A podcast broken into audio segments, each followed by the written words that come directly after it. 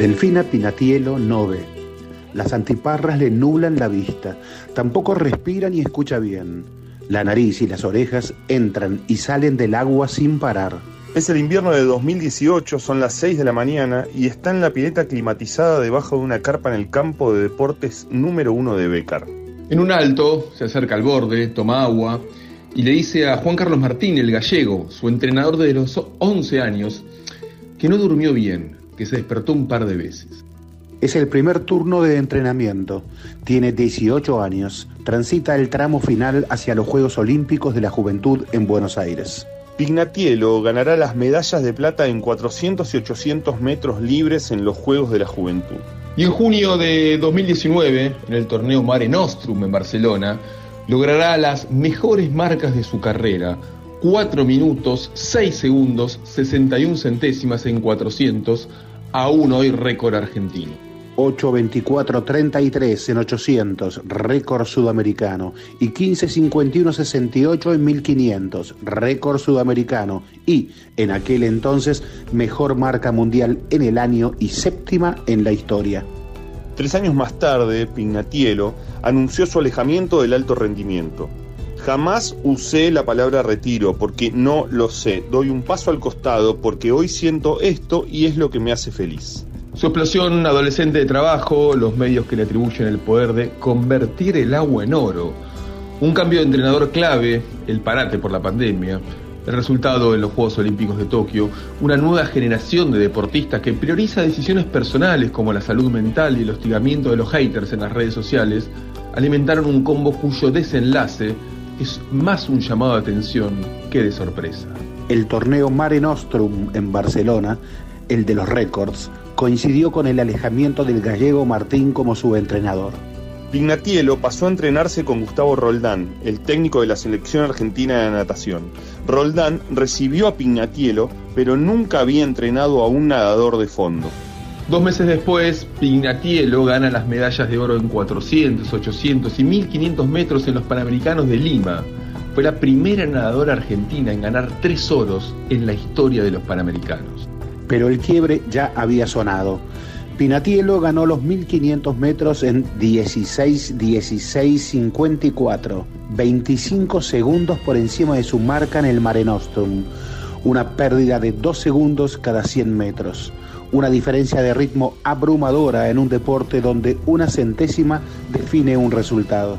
En Lima, además, Estados Unidos se había presentado con un equipo C. No había competido Katy Ledecky, récord mundial en 1500 con 15 minutos 20 segundos 48 centésimas, oro en Tokio 2020. El gallego Martín cuenta que se desconectó de Pignatielo después de que dejara de ser su entrenador. Ella era la promesa de la natación mundial, dice Martín. Viendo la involución en sus tiempos, era previsible que algo podía pasar, que cambie su mentalidad, que cambie su forma de plantearse la natación, que deje de nadar. Pinatiero y Roldán rechazaron después de Lima 2019 viajar a perfeccionarse a Brasil, Australia o Estados Unidos. Y en marzo de 2020 la cuarentena obligatoria por la pandemia de coronavirus. Cuatro meses sin poder entrenarse en Argentina. Pignatielo solo descansaba de la pileta una semana en el año. La nadadora italiana Federica Pellegrini medallista olímpica, se entrenaba en plena pandemia en un centro acuático de Verona, mientras por la puerta desfilaban los cadáveres. La pandemia sacó de eje a Roldán, cuenta una fuente cercana a los involucrados. Enloqueció a todos por la imposibilidad de entrenar. Hay versiones de que la hacía entrenar a escondidas con permiso de circulación trucho, o que pagaron fortunas para poder abrir una pileta. Lo que sea que haya pasado, era una energía muy pesada la que había a su alrededor. Como miles, y en especial adolescentes, Delfina descubrió un mundo durante el confinamiento. Twitter, Twitch, Instagram, YouTube, TikTok. Una beta artística, un mundo sin exigencias como la natación, mientras los Juegos Olímpicos eran una incertidumbre, pero también un espacio cada vez menos virtual que afecta a la realidad, un boomerang inmanejable, críticas disfrazadas de ataques, insultos, maltratos, sexualización, violencia y sufrimiento. Cuando finalmente llegué a mi sueño, a un juego olímpico, terminé inmersa en una guerra en las redes sociales, donde me atacaban sin impunidad detrás de un perfil en internet, donde me llegaron a decir fracasada de mierda, y lo peor es que yo me la creí. dice Delfín en su charla TED en diciembre de 2021. En Tokio 2020, pospuestos un año por la pandemia, terminó vigésimo novena entre 33 nadadoras en los 1500 metros libres, 42 segundos por encima de su marca clasificatoria a los Juegos. Pero el desconocimiento mediático de la natación y los odiadores de las redes ya habían hecho lo suyo, y su carrera en Tokio fue la primera mala de la siempre niña prodigio. En la natación, apenas te descuidas, chau. A pesar de que el entrenamiento es muy difícil, hay una competencia feroz, nadadores talentosos y masoquistas dispuestos a entrenarse a límites infrahumanos y entrenadores dispuestos a hacer cualquier cosa, dice Arsenio, el ex director de alto rendimiento deportivo en Argentina, y se lamenta, un talento extraordinario como el de Piñatielo merecía otro tipo de contención. Roldán, el técnico de la selección argentina, su último entrenador, se encuentra ahora en el Campeonato Nacional de Cadetes y Juveniles en Santiago del Estero. A Delfina, dice Roldán, hace un año que no la veo. Después de Tokio nos tomamos un café. Ahora estoy enfocado en el selectivo para el Mundial Juvenil. Estoy enfocado con otros nadadores. Ya quedó a un costado el tema. Pinatielo es parte de una nueva generación de deportistas que habla de temas tabú como la sexualidad y la salud mental y que pueden cortar sus carreras más allá de que estén en lo más alto. Lo hizo en marzo pasado la tenista australiana Ashley Barty, a los 25 años. Era la número uno del mundo. Estoy agotada, explicó Barty. No tengo ni la fuerza física ni emocional para enfrentarme a todos los desafíos. No quería que mi felicidad dependiera de mis resultados. Delfina dijo que explorará en la fotografía. Una vez le preguntaron al fotógrafo brasileño Sebastião Salgado por qué trabajaba sus fotos en blanco y negro. Mi gris, dijo, tiene muchos matices, está lleno de colores. La vida de Piñatelo también. Adaptación de Más llamado de atención que sorpresa, el combo que llevó a Pinatielo a decir hasta luego. Un texto de Roberto Parrotino para Tiempo Argentino. Era por abajo. Historias del deporte en el deporte.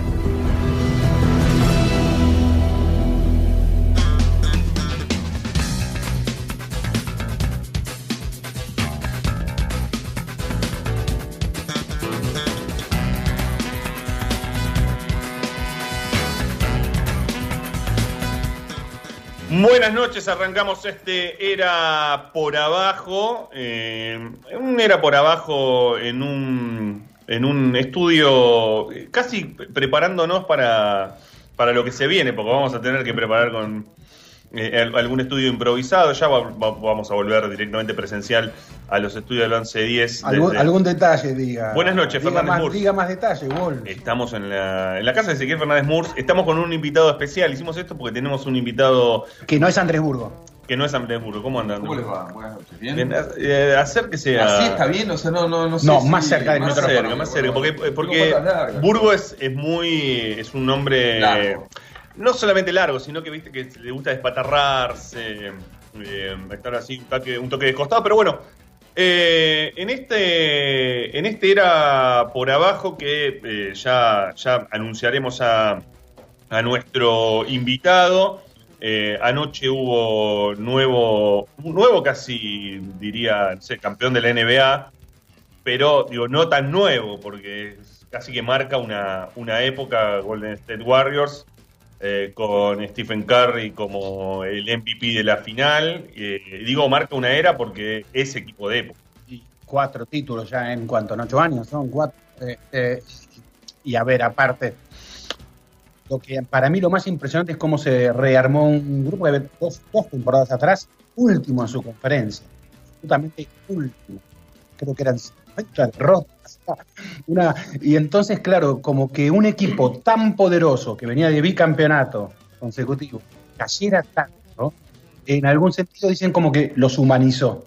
Eh, eran los superpoderosos y tanta derrota terminó humanizándolos. Entonces terminaron siendo un poco más queridos porque juegan tan bien, tienen tanta guita. Silicon Valley ahí detrás, el dueño parece que es esas fortunas de 4.500 millones de dólares de Forbes y esas cosas, tienen tanto, ostentan tanto, eh, y, y Steve Kerr es la eh, eh, eh, el progre de la NBA, la voz can- entonces generan mucha antipatía, paradójicamente. A nosotros puede. Y esta antipatía que generaron con esa eh, mala temporada, muy mala temporada que tuvieron, es como que se humanizaron. Y bueno, y la verdad que yo, a ver, yo no, no, no- lejos de ser un especialista de NBA, pero nunca, nunca vi un tirador como Curry. Nunca vi un tirador en, el- en todo lo que veo de NBA, nunca vi. Anoche hubo incluso un tiro de tres, eh, su especialidad, en donde la pelota no tocó la red.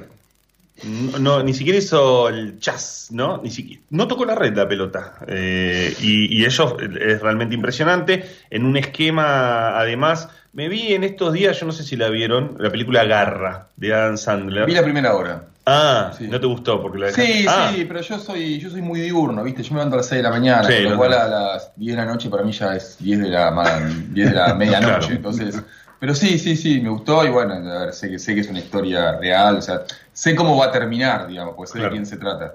Me parece espectacular. Igual yo quiero poner un paréntesis más, lo Sí. cerramos ya mismo. Claro, yo, perdón que no nos mire a los ojos, pero estoy impactado con los libros, digamos. Claro, Estamos, en la, en- estamos en la casa casi en una biblioteca ¿eh? popular.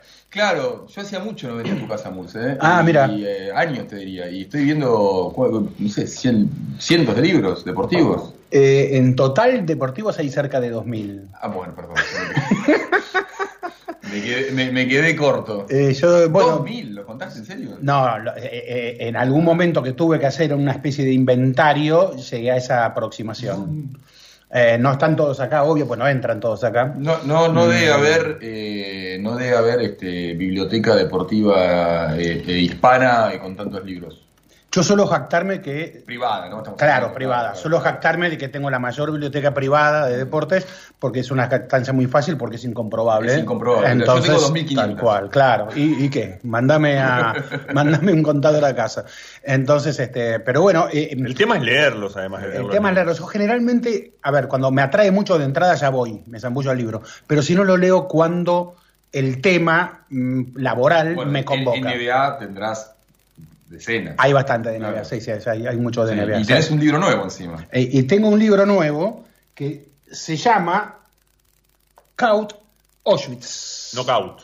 ¿no? Eh, sí, sí, podríamos, sí, Kaut, diríamos knockout. Claro. Eh, la sobrecogedora historia de los presos que tuvieron que boxear para sobrevivir en el infierno nazi, de José Ignacio Pérez, de la editorial Corner, y traído, traído recientemente desde librería, lugar, ciudad, Ramiro Martín, nuestro invitado de esta noche. ¿Qué Diga. tal? Buenas noches. Eh, ¿Sabes que no me acuerdo en qué librería lo compré? Una librería de Barcelona, vamos a ponerlo ahí. Ramiro Martín es colega, trabaja, bueno, trabajaste, ¿hace cuánto ya que estás en Barcelona? En Barcelona vivo desde el año 1999. Sí, Ha trabajaste pasado- ha pasado un tiempo ya. sí. eh, el diario catalán en el que trabajaste. En el Nuevo Esportivo, Sí. en el diario catalán, trabajé en el Marca también. Sí.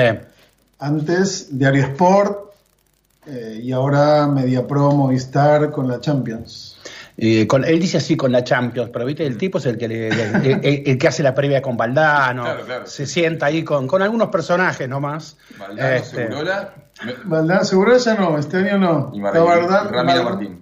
Valdano, está Gustavo López, el Cuervo López, que ahora nos acaba Sí. de... Se va al Atlético de Madrid. Sí, nu- nueva incorporación del Atlético de Madrid, le deseamos suerte y varias, varias personas más, o sea, invitados habituales de Champions, eh, que bueno, básicamente hacemos, yo me encargo de toda la previa de los partidos. nos- no- nosotros venimos de un programa el viernes pasado en el que el invitado, un plomo, pues no se quería ir, lo queríamos echar nosotros. Eh, y gracias Martín Coan, gracias Ah, Martín, porque se quedó dos horas con nosotros en el estudio. Se tenía que ir a la hora, pero él se, se entusiasmó, nos Genio, entusiasmamos. Y viste, y no se iba el tipo. ¿viste? Tuvimos que hacer todo el programa con él. Un, un Geneise conspicuo. No, y no, no dice de qué tipo es hincha. lo disimula, salvo la bufanda y, y la remera, porque vino con camiseta también. Sí. Salvo eso, el resto no, no, sé, no nos dimos cuenta. ¿Vos decís de qué equipo sos, eh, Ramiro? Eh, bueno, yo vivo en otro país, o sea que Claro. no importa mucho que sea de Boca. Claro. Ah, ok. No importa mucho que sea Boca. ¿no? Mm. Eh, Hice Barça, seguí la campaña del Barça toda la era Rijkaard y toda la era Guardiola. Viajé con el Barça esos años y, no, no era, no soy del Barça. Pero, por ejemplo, eh, Segurola, recién lo mencionamos, él dice que es del Atlético. Sí, él no lo ocultó nunca. Pero hay otros periodistas que lo ocultan. ¿Cómo es eso ya? No sé, No. este. mm, Valdano, por ejemplo.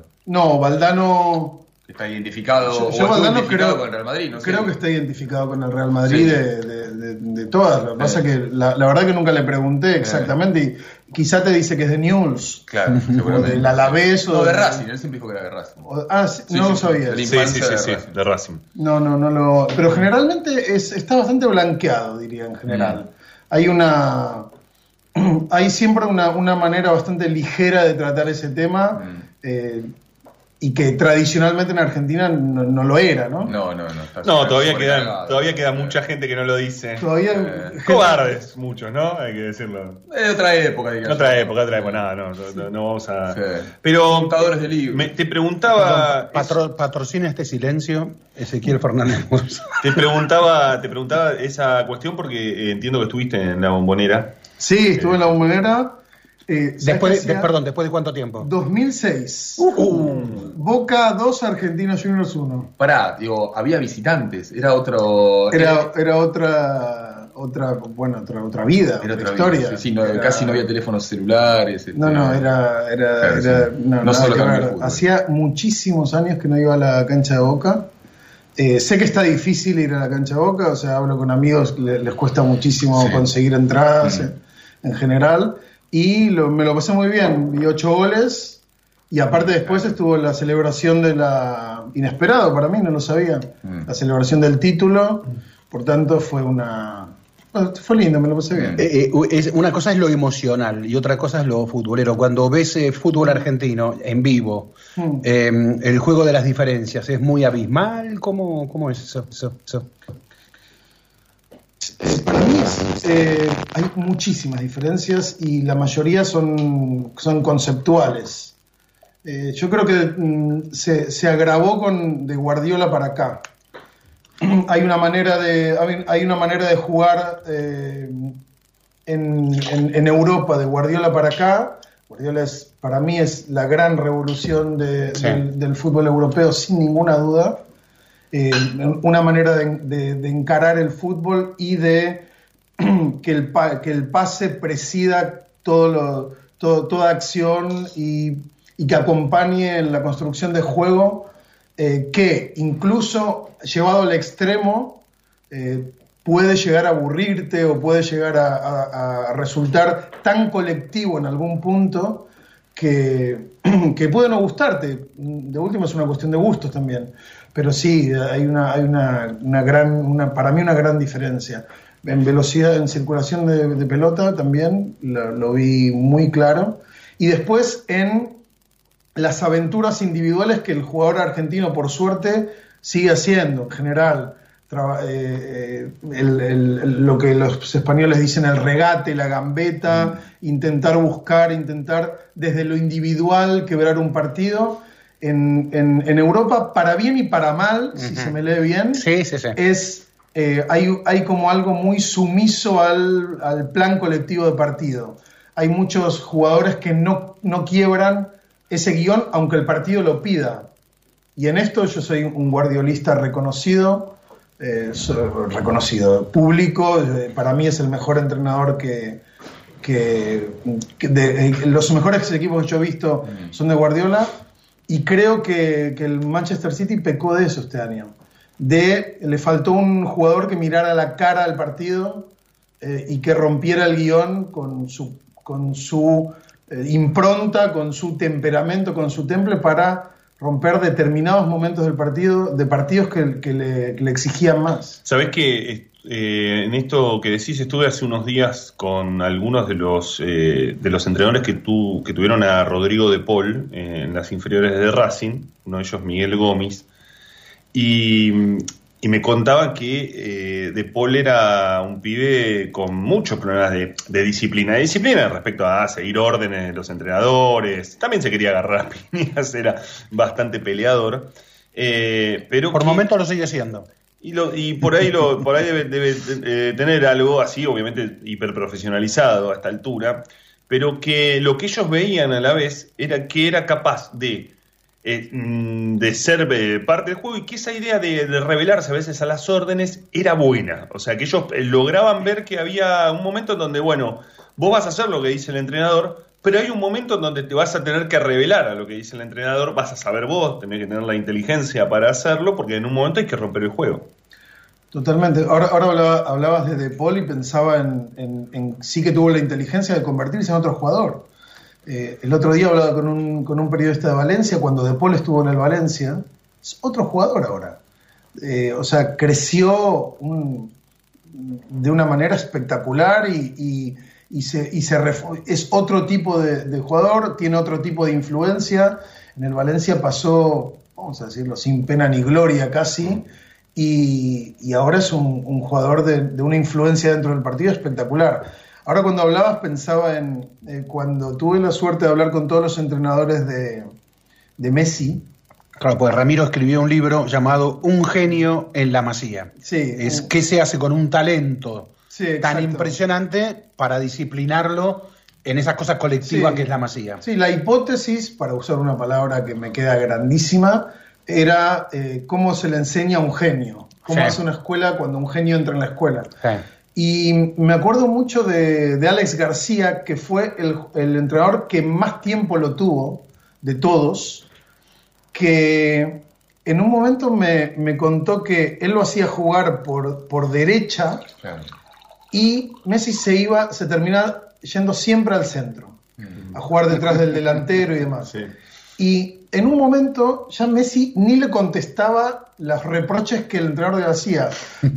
O sea, pensaba, bueno, es igual, eh, decime lo que quieras, pero él va a seguir haciendo eso. Entonces arrancaba por derecha y se terminaba yendo al centro porque él entendía que el negocio del evidentemente, máximo goleador, máximo asistente, un jugador espectacular, pero dentro de la, de la, de la estructura del Barça, que ya todos lo sabemos, 3-4-3 o 4-3-3 y demás, sí, se iba para el centro, hacía el negocio del partido que él entendía que hacía, y dice, en un momento me di cuenta que, que no, no había manera, era como directamente Messi no, no admitía el diálogo, se callaba y escuchaba y después hacía lo que quería. Mm. Eh, te estás yendo ya, te vas, te vas dentro de pocas horas eh, para, para, tu, para el país en el que viviste hace 20 años, para, para España. Si, tu, si, te quedaras más tiempo, ¿volverías a ir a la cancha? ¿Irías a ver, bueno, fuiste a la Boca, que, que, es, que, que, es tu equipo, pero irías a ver otro partido? Los horarios, el, el desfasaje horario es, es, muy incómodo, pero eh, ¿verías fútbol argentino por televisión? ¿Estás viendo? Eh, Me pareció atractivo, en definitiva. Sí, lo que pasa que una cosa es, eh, y ahora no, no, es porque sea de boca, una cosa es ir a la cancha y una cosa es ir a, y una cosa es ir a la cancha de boca. Eh, lo digo básicamente porque eh, fue un espectáculo al que, al que no asistía hacía desde 2006 y, y fue espectacular. En, lo digo, lo, digo en, lo digo en términos... Sí, sí, como eh, le pasa a cualquier hincha que va a ver a su equipo. Exacto. No, pero, pero además eh, yo voy al Camp Nou siempre mm. que puedo eh, y no recordaba... El, o, el teatro ahí es, es, es, el campo de juego, no, no, las tribunas. No había algo eh, experiencial que tuviera que ver con, la, con, la grad, con las tribunas mm. como, como en la cancha de Boca. Yo le mandé evidentemente eh, videos a, a, mi hijo, mm. eh, que le gusta mucho el fútbol, que vamos a la cancha, mm. vamos al Camp Nou a, a, ver al Barça, y evidentemente que es eh, un espectáculo diferente, más teatral si se quiere, más frío, más reactivo. El, el, nace del campo de juego y del campo de juego emi se emite algo a, a lo que el público reacciona acá en Argentina el, el público es proactivo, eh, eh, empieza a cantar y marca una, un acompañamiento del partido. Pero eh, mmm, si puedo decirlo, me, me, quedé impactado porque no recordaba lo que era en términos de tono de, de acompañar al, al, equipo y demás. Y evidentemente es en todas las canchas. Eh, sí, iría, volvería, sin duda, iría a la cancha cada, cada, vez que pudiera. Estamos hablando con Ramiro Martín, eh, colega eh, argentino, eh, que bueno, hace 20 años reside en, en, en Barcelona. Eh, pero vuelvo otra vez al juego y vuelvo otra vez al juego de lo que viste en ese Boca Tigre, porque para muchos, incluso los que trabajamos con esto, el día siguiente dijimos, la verdad que a mí me pareció un, un gran partido. Eh, no, no solamente por, por, por, Boca, porque a Boca le, contaba, le cuesta encontrar a veces el funcionamiento, y por momento lo encontró, por algunos jugadores, eh, Ceballos, Aaron Molinas, el propio Varela, que hace tiempo eh, viene eh, jugando y, y, creciendo desde, desde, su lugar, también por momentos por Tigre, porque Tigre incluso en el 5 a 2 era como si no se, se resignara sí. a, ese, a ese resultado. Pero eso que nos quedamos nosotros acá, que después, claro, cuando vamos a la, a la televisión este, y vemos el fútbol europeo, nos atrapa de otra manera. Pero cuando lo vemos acá y nos quedamos con que, che, qué buen partido este y demás, ¿es quedarnos con poco todavía? Yo no sé si, si, si, puedo contestar en términos de poco mucho. Y yo sé que vos no contestarías en términos de que el que vive afuera, que viene acá y dice, che, esto es una... No, no, no. Te lo porque, pregunto porque sé que no es así. No, no, simplemente que, primero que hay, un, hay, una, hay una máxima que tiene que ver con el fútbol, que es el talento se exporta y esto es así. Mm. O sea, no hay, no hay, no hay manera de de, cambiarlo, no, no, hay manera de combatirlo, salvo retener un poquito más algún jugador. Eh, iban saliendo, me interesó mucho Ceballos, por ejemplo. Eh, me, gustó, me gustaron algunas cosas de, de Bataglia, algunas cosas, eh, como la, pegada que tiene el equipo, algún, al, alguna manera de, controlar el juego en determinados momentos. Ahora, y vi un partidazo. O sea, fue un partidazo. Eh, sí, Villa es un espectáculo. Pero venías, venías, perdón que te interrumpa, porque sí. tiene que ver con lo que te dice Ale. Venías de ver a un tal Benedetto suplente en el Elche. Sí. Y lo ves, venís acá y lo ves como figura de boca. Sí, sí, lo que pasa es que en la, en la, en la comparación, ¿qué puedo decir? La comparación puedo decir que hay un monstruo industrial que se lleva todo lo mejor que, ha, que haya en cualquier país y se lo lleva para su, para su escenario, para su teatro y ahí se quedan y Argentina trabaja con lo que tiene. Con lo que, y si, y este, en este escenario Benedetto es un jugador eh, decisivo, un jugador muy influyente, mucho más que en, el, Elche, para mí Benedetto es un gran delantero, eh, en el Elche y en Boca. Evidentemente que hay un nivel y hay una, hay una manera de leerlo y podemos interpretarlo de, de, mil maneras. Eh, el, nivel de juego eh, bueno, lo marca evidentemente el talento de los jugadores, el talento de, los entrenadores, los proyectos, y hay un, hay una, un abismo económico que, que es, que, no es, eh, es imposible omitir. Ahora, a partir de aquí eh, hay, un, hay, un, hay un sinfín de, de, de, estímulos que tienen que ver con el fútbol argentino que a mí me, me gustan, los veo, me, me, parecen interesantes, jugadores que nacen, maneras de, de entender algunos partidos. Hay, hay, hay un, una evolución constante en River, por ejemplo, que a mí me interesa ver. Eh, tiene un entrenador que prueba, que prueba constantemente, eso me parece interesante. A mí, eh, yo respeto mucho el trabajo de Bataglia, me parece que es muy difícil estar en donde está, es, es un mundo tremendo y se ha sabido, ha sabido eh, eh, solventar lo, los momentos que ha tenido de crisis de una manera muy, muy lúcida. Y a partir de aquí, el fútbol argentino, sí, podemos hacer mil comparaciones con. La, yo, evidentemente, por cuestiones de trabajo, estoy acostumbrado a ver la Champions, sí. a ver a Benzema o a ver a eh, Vinicius o a, o, a, o a Messi o a Mbappé. Sí, evidentemente hay, hay, hay, un, hay, un, hay un nivel, hay una calidad, hay una, hay una elite. Bueno, pero el fútbol argentino tiene su identidad, nacen jugadores constantemente y hay cosas que me interesan y me gustan. Nacen jugadores, decís, eh, Julián Álvarez eh, se va al City, de, mm. justamente de tu admirado y nuestro admirado Guardiola, por 25 millones que le quedan a River, ¿no? Sí. Eh, nos acabamos de enterar hace muy pocas horas que Liverpool fichó a, al uruguayo Darwin Núñez, 22 años, goleador en la Liga Portuguesa, Benfica, por 100 millones de euros. Nos enteramos también que Real Madrid fichó al volante francés, a Chouameni, eh, por otros 100 millones de euros. Eh, a ver, eh, Haaland fue por 60, pero porque tenía pase en su poder, con lo cual pagaron otros 40 en comisiones, tengo entendido, con lo cual 100 millones de euros. Es decir, se manejan unas cifras bestiales. Y Julián Álvarez, 25 millones. Sí. Eh, hay una desproporción ahí, cotizan los jugadores argentinos bajo. Eh, ¿Qué? Y, y- y después te quiero preguntar si le ves espacio a Julián Álvarez en el City de Pep. Bueno, ¿cotizan los argentinos bajos? Yo, yo diría que sí. Eh, no sé, esto quizás Andrés me puede ayudar porque suele llevar estas cuentas, pero no sé cuál fue el último gran fichaje de. Claro.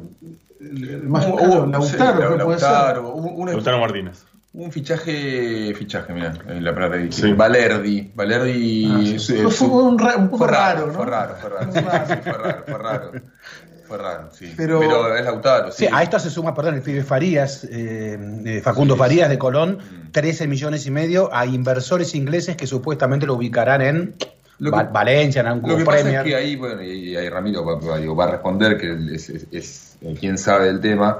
Me da la impresión que cualquier jugador argentino, eh, o sudamericano, mejor dicho, que no haya jugado en Europa, primero tiene que demostrar. Lo mismo a ver, acaba de pasar con Darwin este, Núñez, el, el jugador de, de, mm, el uruguayo, digamos. O sea, esos 100 millones de dólares mm, pagados este, al Benfica es porque se supone que ya está demostrado que puede jugar en Europa. Julián Álvarez no lo demostró todavía. Mm. Sí, lo que pasa es que eh, Vinicius fue un- una apuesta florentina unos 60 millones. Desde Yo- Brasil. Vinicius fue desde Brasil. Claro, y yo creo que en, en ese sentido Brasil todavía mantiene Sí. algún, algún tipo de supremacía, bueno, supremacía, no supremacía, sino un tipo de estatus Sí. de, de mercado eh, por el cual todavía un equipo europeo eh, ve que en el Flamengo hay un chico que lleva cinco partidos y se lo quiere, lo quiere reservar, bueno, como hizo, de hecho lo hizo eh, el Barça con Neymar.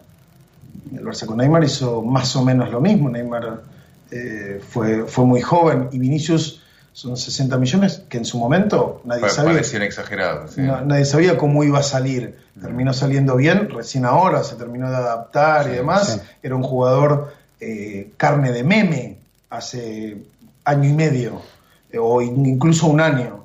Y ahora es un jugador que ha hecho, bueno, se quedó para siempre en la historia ahora de- del Madrid con el gol en, en París.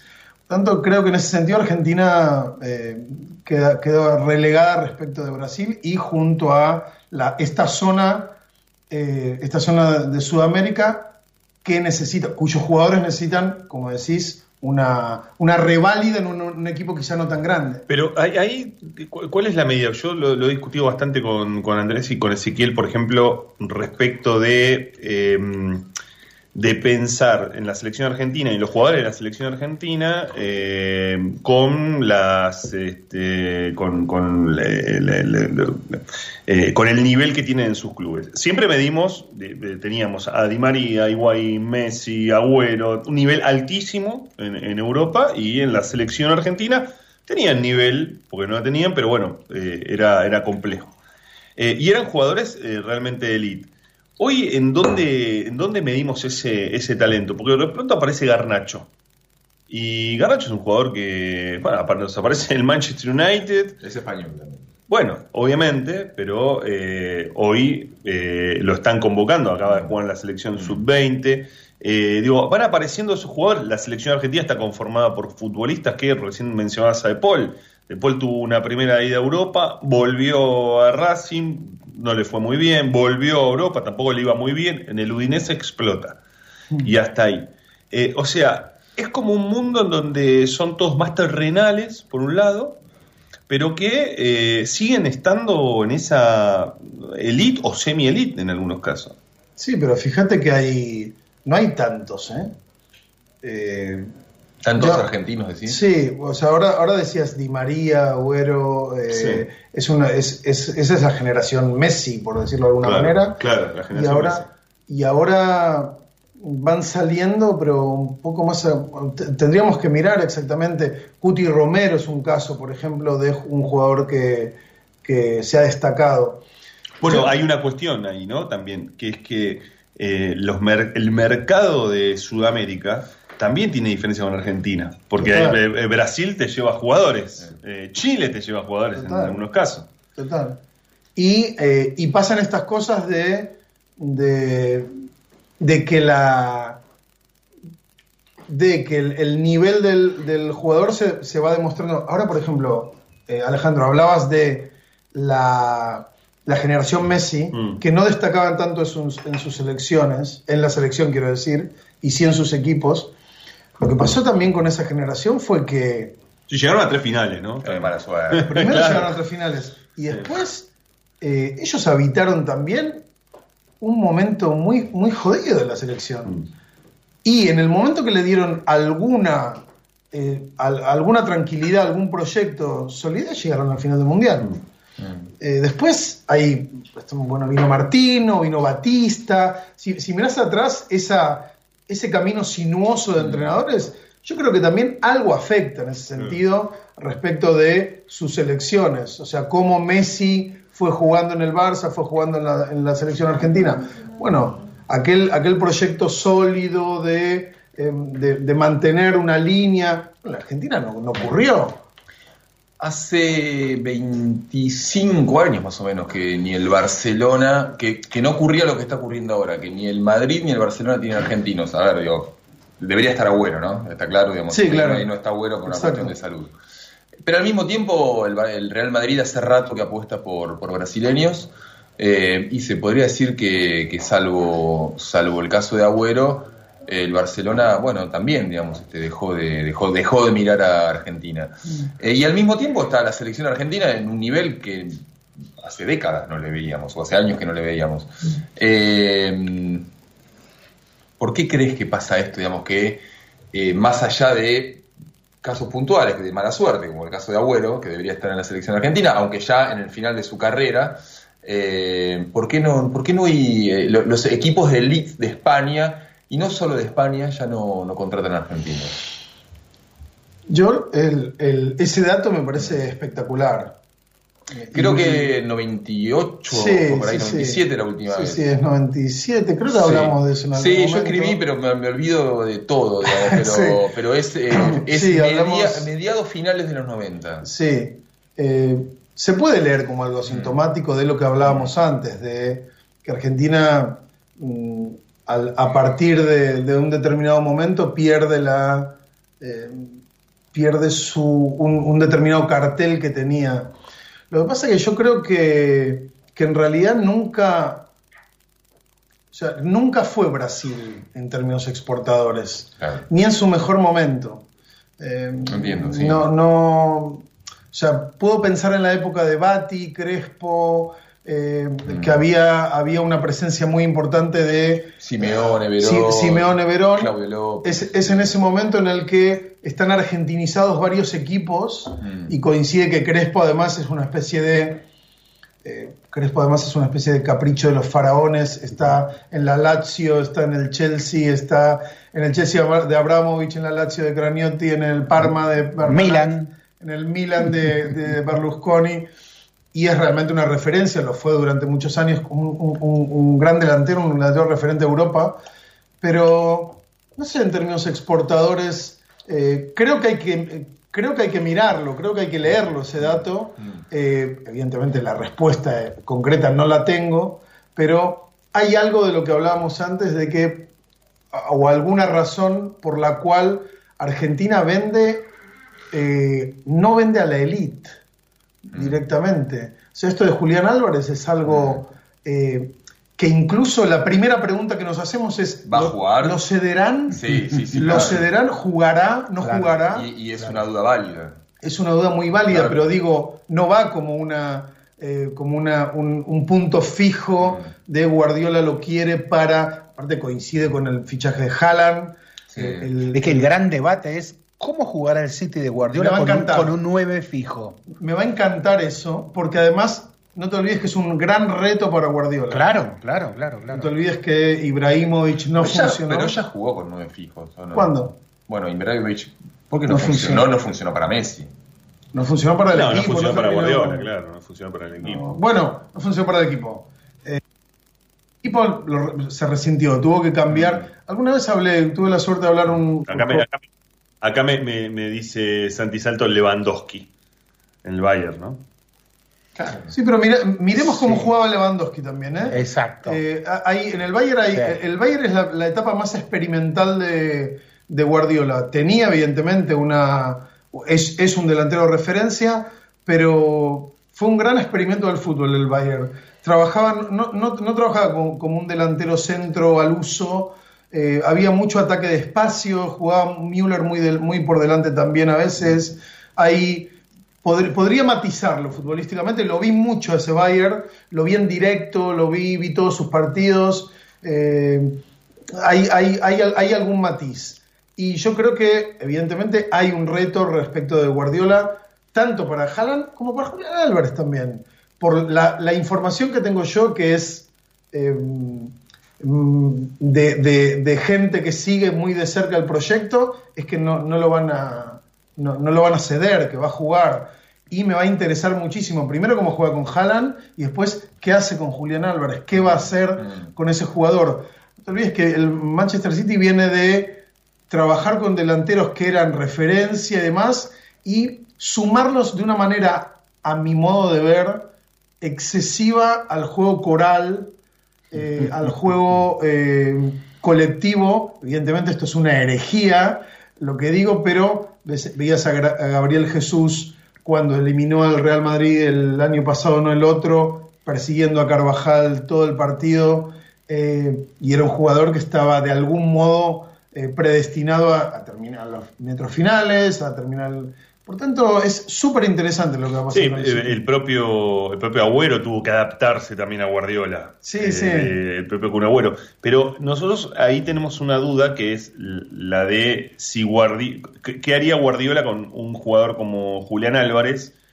¿Cómo eh, podríamos ver a Julián Álvarez combinando con, con Haaland? Pero la cuestión es, y eso ya más en el marco de los futbolistas argentinos, los futbolistas argentinos antes llegaban y se adaptaban al fútbol en el que iban a jugar. Eh, y hoy tal vez es que precisamente le falta adaptarse, o sea, tienen, el cambio es tan brutal, pasar de, la Argentina a Europa, que necesitan un eh, necesitan ir por tramos, ¿no? Y tal vez esa es la, la, discusión sobre Julián Álvarez. Lo que le vemos hacer en River, ¿lo puede hacer en un fútbol como el inglés? Primero, eh, yo lo que creo es que va a jugar por izquierda. O sea, no, no, no, me entra, no me entra otra, no me entra otra, otra, otra posibilidad. Eh, creo que lo va a hacer por ahí, me parece.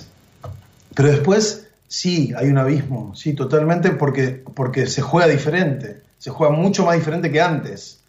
Yo no sé si, es, si, si tengo que fijar la, el, el, el, cambio en Guardiola 2008 para acá o antes, mm. en el que eh, en el que veo eh, una evolución, y esto no es una, un alegato europeizante, eh, pero sí que veo un, una, una, evolución o una manera de capacitarse muy extendida en Europa y que en, en, en Argentina todavía no, no, no, está tan instalada. En las maneras de trabajar el juego, en las maneras de, de plantear los partidos, me parece que hay hay más, eh, el fútbol es, es, es, más, no quiero ser peyorativo, eh, tiene algo más de silvestre todavía, para bien y para mal. Yo iba a decir de salvaje. Claro. Sí, tiene algo más de, el, el jugador se, eh, se puede,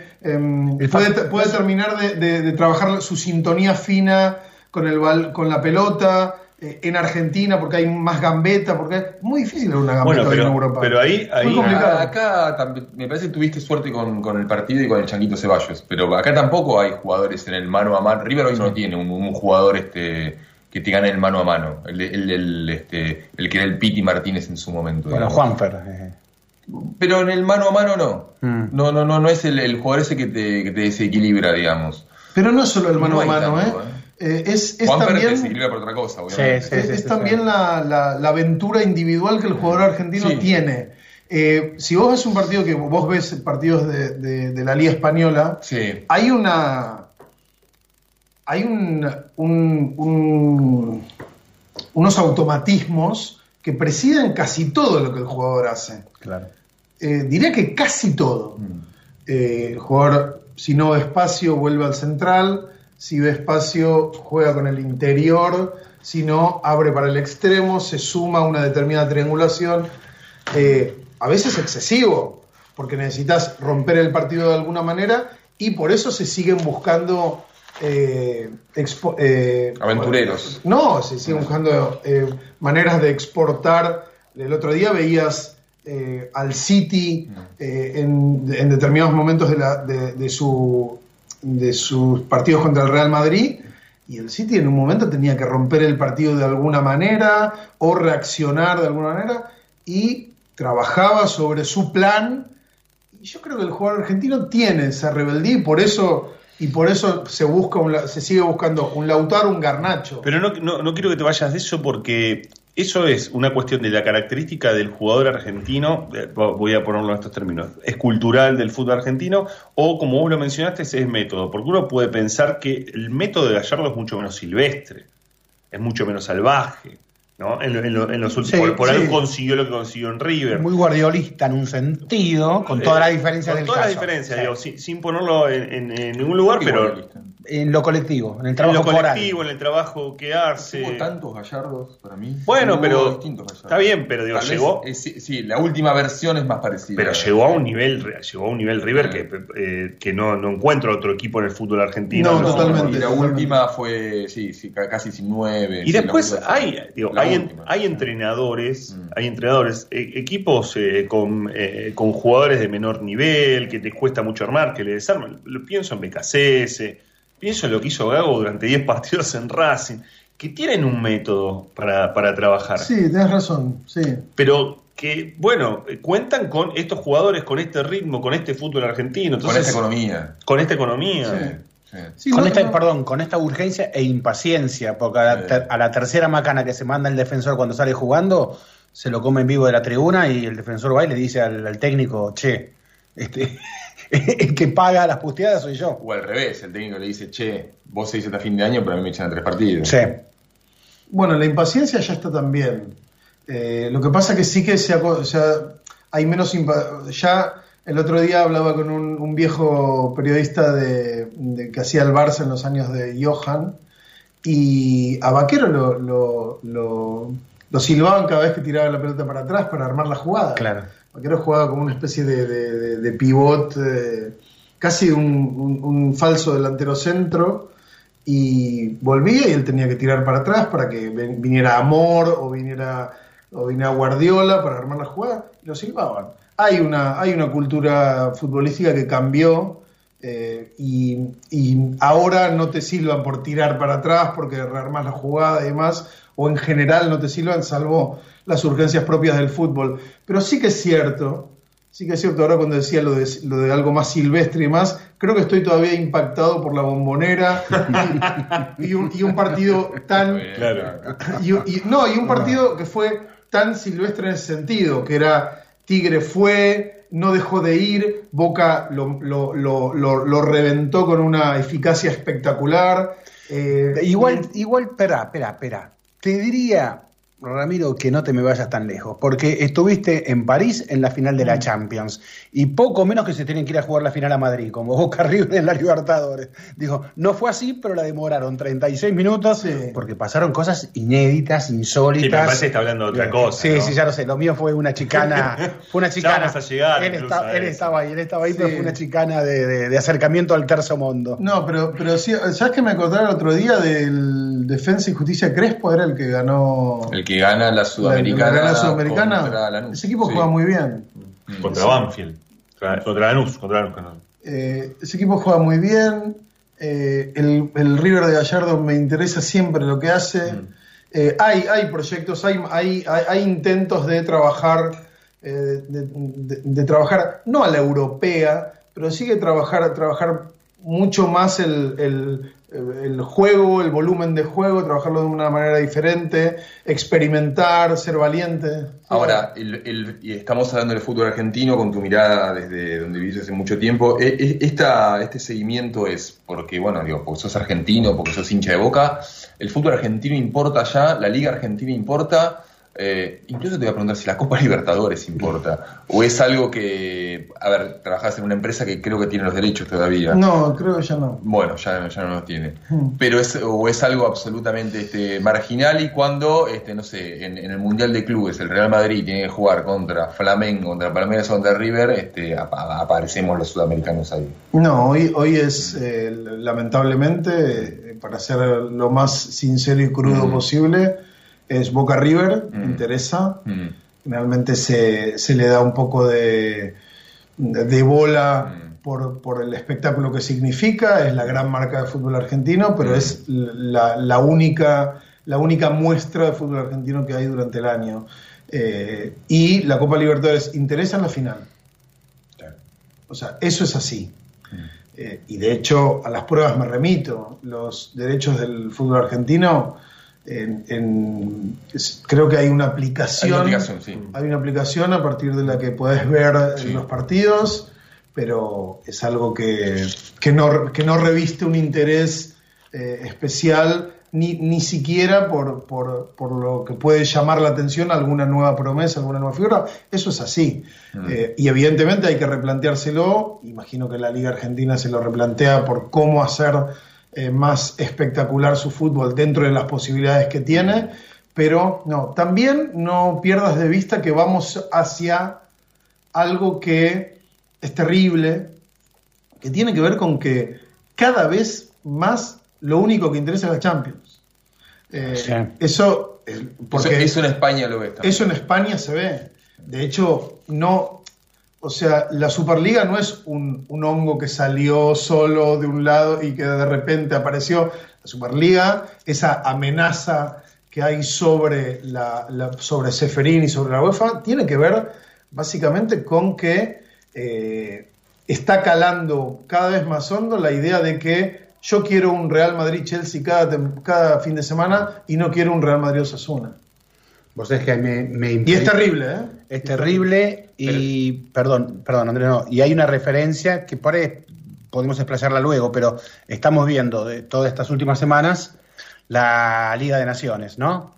Y, y- y la verdad que la verdad que juegan Italia, Inglaterra, Sí. Alemania, super clásicos Es un embole. y es un embole. Es un embole. Claro, perfecto. Bueno, Entonces, bueno, bueno que ¿viste? coincidamos, digo, esto no es un embole. Es un embole. Estadios semivacíos. Sí, sí, en algunos por sanciones hubo estadios Eh. vacíos, ¿no? Pero a lo que voy es que, claro, bueno, a ver, agarraron jugadores súper agotados Exacto. eh, y, y con, el tal, con tal de exprimir la competencia y la, la- la batalla que hay entre la UEFA y la FIFA, eh, a ver quién organiza más, quién ocupa más el calendario, de quién son los jugadores, organizaron esta paparruchada, así la voy a llamar, porque la verdad que están dejerarquizando eh, clásicos históricos del fútbol mundial, eh, donde la, la verdad que te das cuenta cuando los tipos están jugando que quieren estar en la playa, eh, que no tienen la cabeza ahí.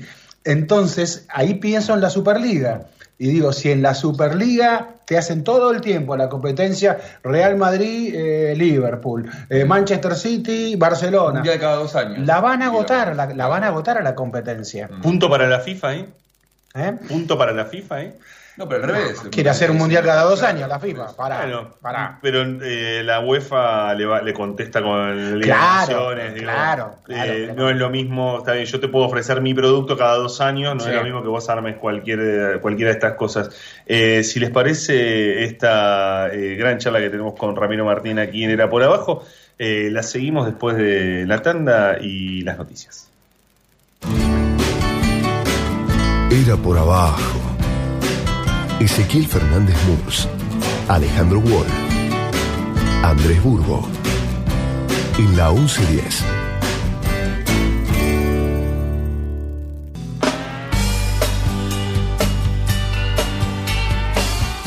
Era por abajo. El espacio deportivo de la 1110.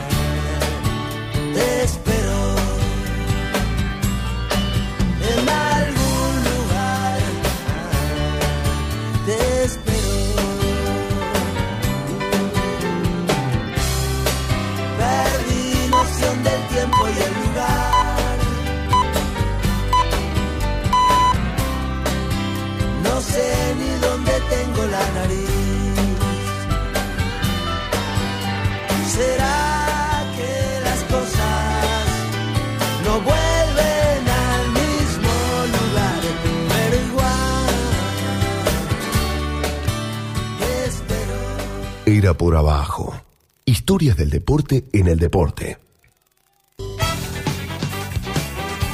Era por abajo. El programa deportivo de los viernes en la 1110.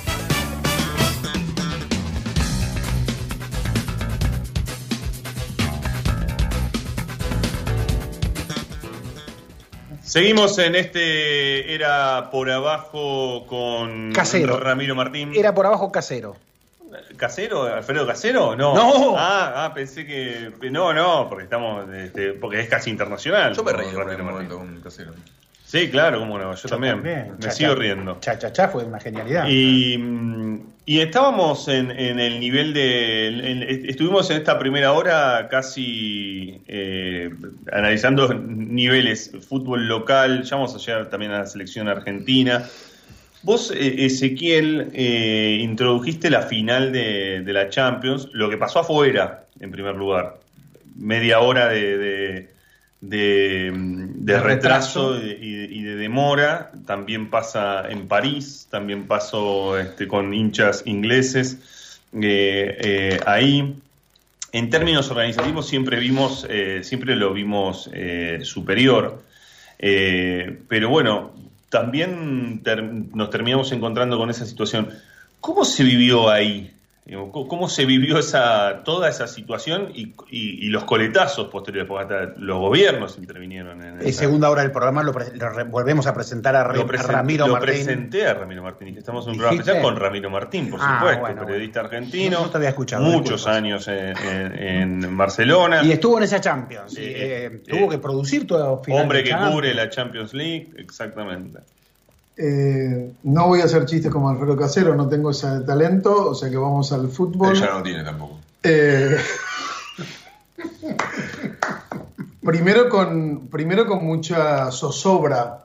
Estábamos en el estadio y de repente se empieza, em- empieza a ver una, el run run de unos, de unos incidentes en, en- en los aledaños de, de Saint-Denis, del estadio de Stade de France, eh, mucha zozobra y hasta que empiezan a... La UEFA decide eh, postergar el inicio de- del, partido un- unos minutos y lo, lo que hicimos fue ir a cubrir el- lo que estaba sucediendo y había unos, unos incidentes impresionantes, mucha gente queriéndose colar, eh, realmente impresentable respecto de lo que se espera de, una- de un... Una pregunta periodística, Joaquín, netamente periodística. Ustedes tienen derechos. Así, Sí. De alguna manera. La empresa son- donde trabajo tiene derecho. Sí, sí, sí, tenés razón. Gracias, gracias, tenés razón. Disculpas. Eh, esa sociedad comercial les hubiese impedido mostrar los incidentes que estaban sucediendo afuera del San Denis. Este, para eso se podía trabajar bien. Te lo digo porque aquí, por ejemplo, creo que fue, eh, mandaron tantas estrellas que no nos no, se enteraban a través del Twitter, creo, de qué estaba sucediendo sí, sí. afuera del estadio. eh, y no teníamos información de por qué se retrasaba la final de la Champions. Vos me estás, recién dijiste, mandamos a alguien a la calle, Sí, eh, sí, como no, se no. hace en periodismo. No, no tuve ningún tipo de, de, de indicación en ese sentido. Ah, Lo que pasa es que tuvimos, en nuestro caso, tuvimos unos, había unos problemas de, de- de conexión con, con la cámara eh, que tuvimos que solventar, pero no, tuvimos, tuvimos que explicar lo que, lo que estaba sucediendo y después, durante el postpartido también se explicó, se, emitieron las imágenes de los, eh, de los incidentes que había habido y de cuál era la información respecto de lo que había sucedido.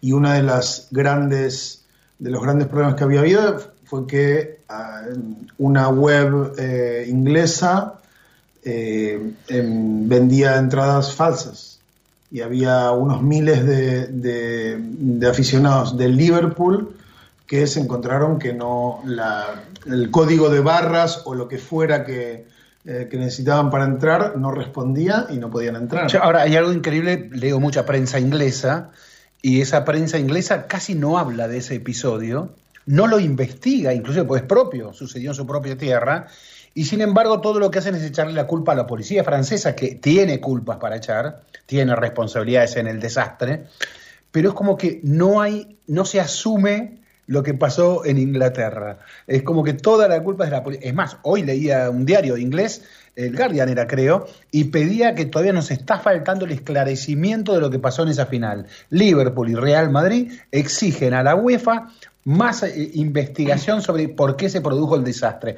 Porque también es cierto que miles, casi diría, de esos hinchas fueron retenidos durante hora y algo Sí, sí, sí. eh, eh, parados en la calle, amontonados, apretujados así, sin posibilidad de ingresar, por eso se tuvo que retrasar el inicio del partido, eh, y, y- y eran algunos de esos hinchas con la memoria del Hillsborough inglés, Liverpool, eh, eran hijos de eh, algunos de los hinchas que allí estaban, cuando murieron asfixiados 96 hinchas ingleses por la también negligencia policial en Hillsborough, eh, en Hillsborough. Y entonces aquí hubo como otra vez la policía, y en este caso la francesa. Pero a es como que me resulta una lectura a veces muy facilista. Hubo alguna también responsabilidad inglesa en las entradas truchas. En el arribo los ingleses están acostumbrados a llegar más tarde a la cancha en general, Sí. porque es tan impecable la organización en Inglaterra que podés llegar un ratito antes y está todo bien. Mira, primero el- respecto de la prensa, yo no sé si, si eso afecta al, al trincherismo propio de, o al patriotismo propio de, de- de las prensas que existe, de mirar, mirar hacia otro lado para señalar al culpable.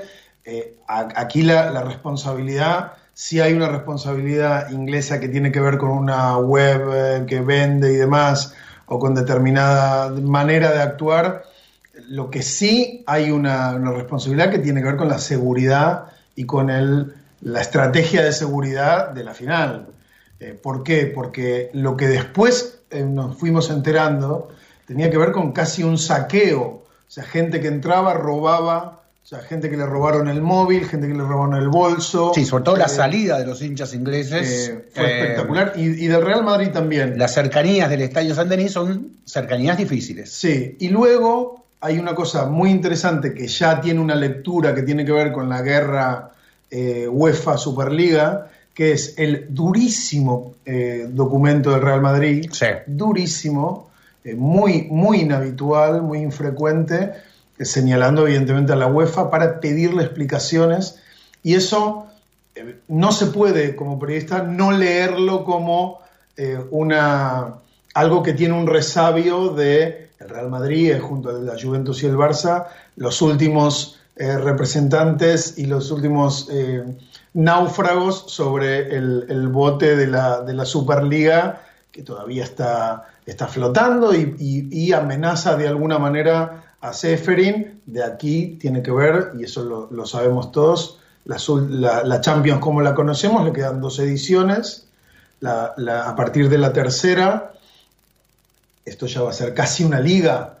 O sea, va a haber una liga, eh, los ocho primeros se van a ir directo a octavos, pero después de jugar una liga, lo cual el equipo juega en lugar de seis partidos, ya juega ocho, eh, es local en cuatro, eh, visitante en cuatro, pero partidos diferentes, no siempre con un mismo rival.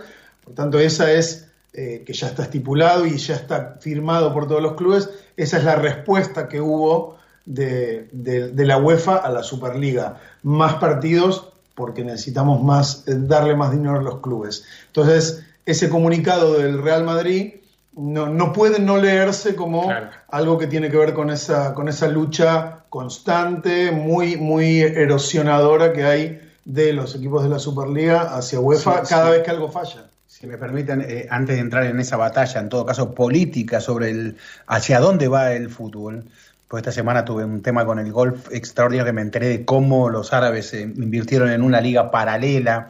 Y bueno, no, no tuve forma de no asociarlo al proyecto de Superliga Europea fracasado del fútbol. Pero antes de entrar en eso, a ver, fuiste testigo de esta Champions ganada de modo increíble, tal vez como pocas veces por Real Madrid. Em, ¿Qué lecturas es? Y, y quiero que nos cuentes, la nosotros todos nos quedó la imagen de Valdano en la semi, ¿no? Semifinal, digo bien. Sí, partido de vuelta en el Bernabéu. O sea, minuto 88, Sí, Real Madrid eliminado.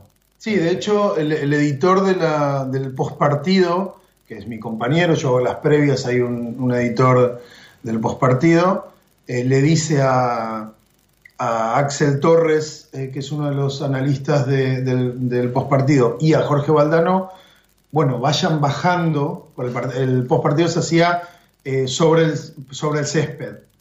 Eh, había como, ponían como una especie de atril y con la presentadora, y entonces el, el- editor le dice a Jorge y a Axel Torres, y creo que estaba, ahora no me acuerdo, Gustavo López, creo no, Gustavo López no, había otro más, eh, Julio Maldini, uno más, y dicen, vayan bajando, porque es 88, minuto 88 y medio, y el, y el, y el City está ganando 0-1.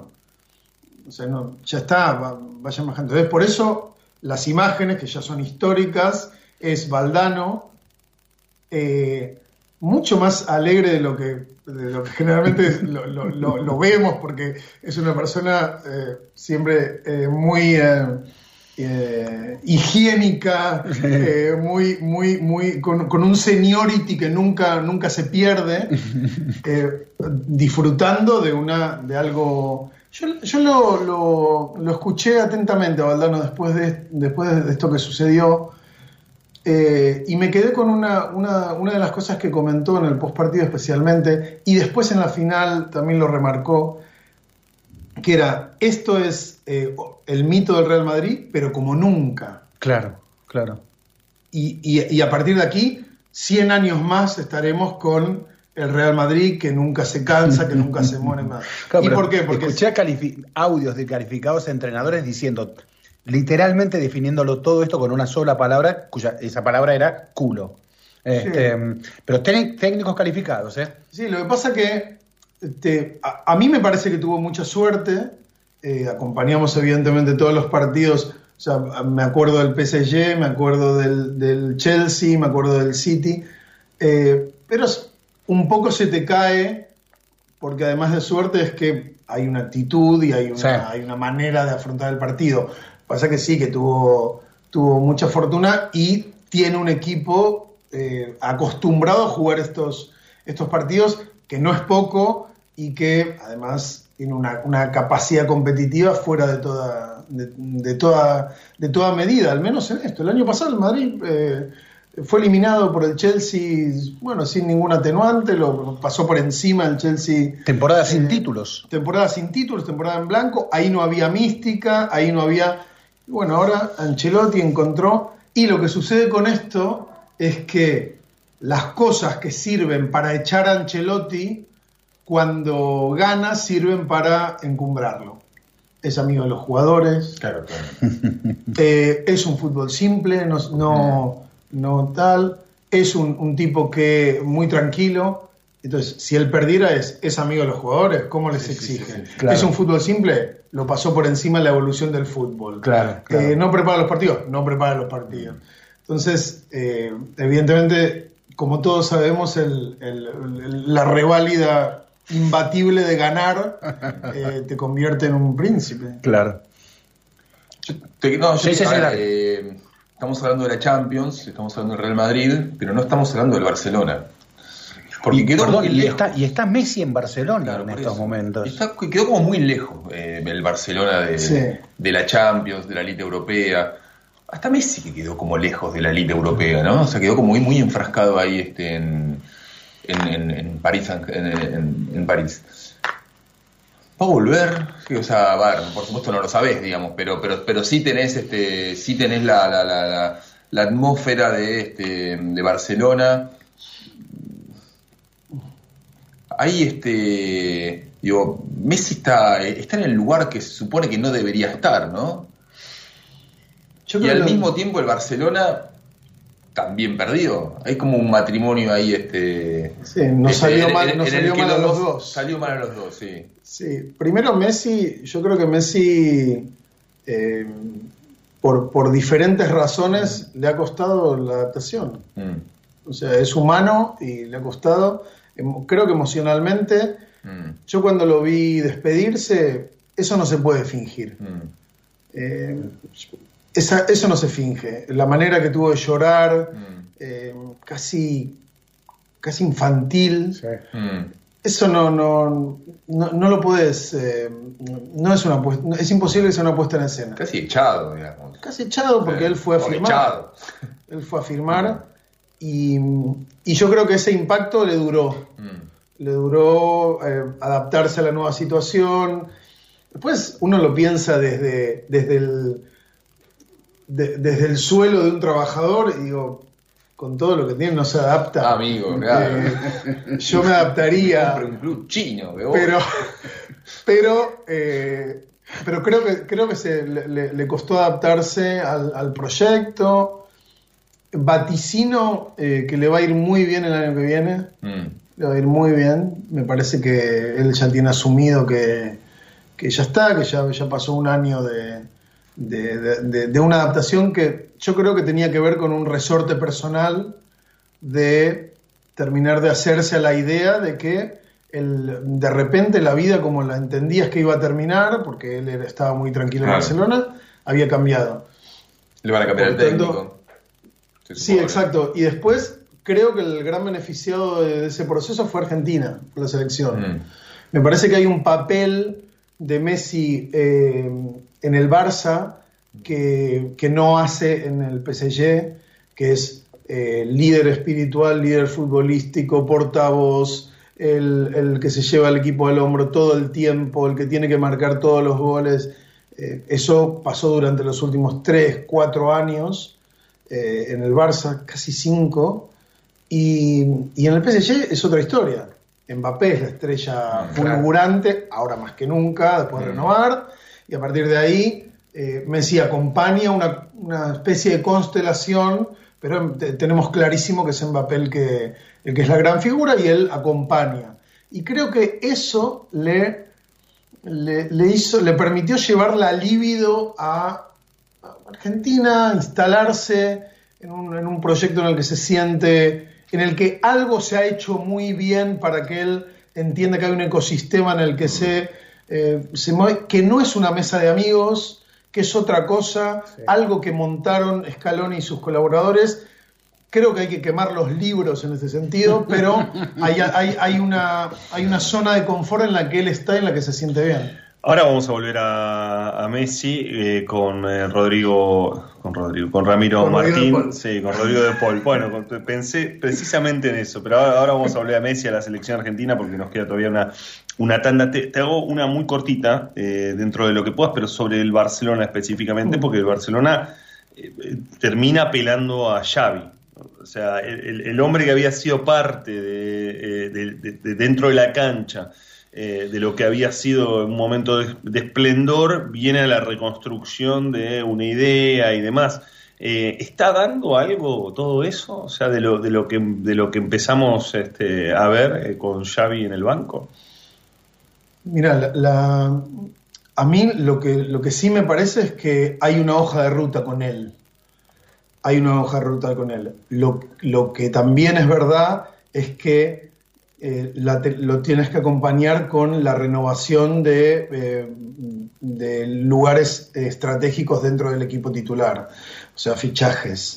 Hay, si no es imposible. Claro. La Champions te, te chupa la sangre y, y te echa a la primera que ve que tu nivel baja, Claro. eh, ni, ni siquiera sensiblemente, pero que tu nivel está un poquito más abajo, chao, no pasaste. No te alcanza con Pedri. No, no te alcanza. Eh, ahora bien, justamente me nombras a Pedri, Mm. se cayó el equipo cuando se lesionó Pedri. Claro. O sea, se cayó el equipo, es el mejor de su generación, sin ninguna duda, es realmente un, un crack.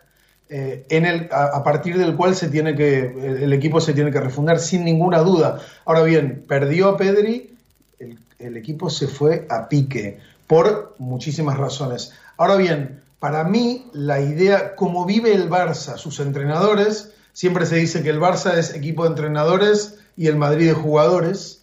Está, está Cruyff, está Robson o está Van Gaal. En el Madrid está el que esté y en el Madrid están los jugadores. Eh, por tanto, el Barça necesita algo así, una hoja de ruta y para ganar el Barça tiene que ser más Barça que nunca, si no, no gana. Necesita, fíjate la- la- los momentos en los que ganó la Champions. Era el Barça radicalmente, el Barça es o mucho Barça o no es. Por tanto, creo que es una gran idea traer a Xavi, creo que tiene las, las cosas muy claras. Ahora bien, tiene que demostrar, evidentemente, porque viene de la Liga de Qatar, tiene que demostrar que puede con un gran proyecto y ahora tiene la posibilidad, si es que económicamente, que eso es otro capítulo, porque económicamente el Barça tiene muchísimos problemas, si es que el, el Barça le- se lo permite. Tanda un poco de música y seguimos en Era por Abajo con esta charla futbolera, con Y- un y amigo. no hablamos de Tevez todavía. Mira, no hablamos de Tevez como nuevo entrenador. Dale, así seguimos en Era por Abajo.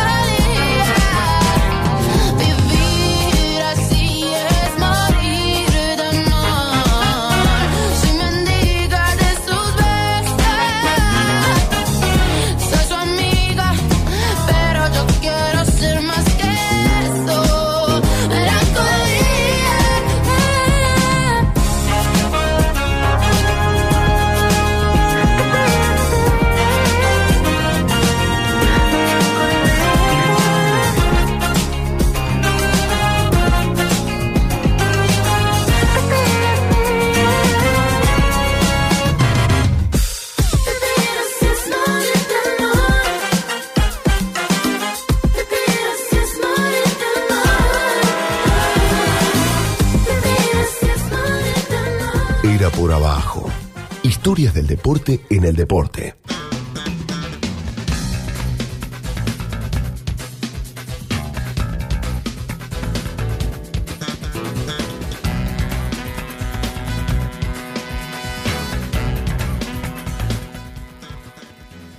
Después de Nati Peluso interpretando a Camilo VI, eh, últimos 25 minutos de Era por Abajo, como le gusta decir a Fernández Murs, era, era por abajo casero Fernández Murs, eh, junto a Ramiro Martín. Y su biblioteca. Recién leí dos libros, este, uno de Historia Nacional y otro de Historia de Peña. Logiaste, En una logiaste. tanda leíste dos libros, no puede ser. Sí, leí la contratapa. Yo los tengo Claro. hace 14 años y no los leí todavía. La en solapa leyó, la solapa leyó, la solapa leyó. Hay mucha gente que lee eso la contratapa y ya. Sí, ya está. Obviamente.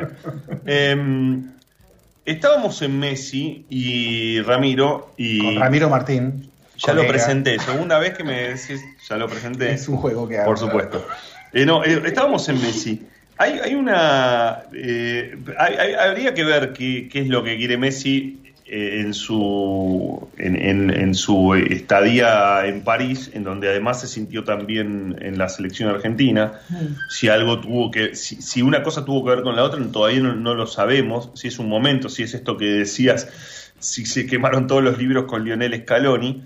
Pero hay una, una discusión que, que apareció y que está muy presente, pero que me parece que se va a seguir dando. La, la dio Mbappé. eh, aparecieron otros, eh, otras voces también relacionadas a las selecciones, ya ni siquiera el fútbol europeo, el fútbol sudamericano, sino las selecciones europeas y selecciones sudamericanas. Eh, y en donde si eso se va a terminar resolviendo otra vez en un mundial. Llevamos ya desde 20 años sin, sin selecciones sudamericanas campeones del mundo. Eh, ve- vemos a una selección argentina que está en un, en un buen nivel, no sabemos si tocó su techo, no sabemos qué puede pasar de aquí en adelante, falta mucho, 157 días para Qatar. Pero vos cómo ves eh, esa, esa cuestión cuando ves a Argentina y cuando ves a Brasil, que me parece que son obviamente las dos más poderosas de, de la región. Estuvo en Wembley. Estuviste en la finalísima Sí. de Wembley. Ah. Sí, sí, estuve en Wembley, me encantó. Eh, eh, insuflándole argentinidad a mi hijo. Fuimos porque nunca había visto la selección en directo. Tu hijo es español. Sí, mi hijo nació en Barcelona.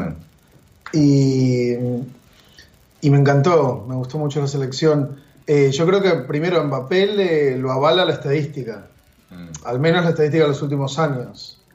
Eh, porque si hacemos la cuenta de 2002 para acá, eh, que es Argentina solamente el, el único sudamericano que jugó una final. Sí. Eh, y a partir de ahí, él, yo creo que no es tan polémico como...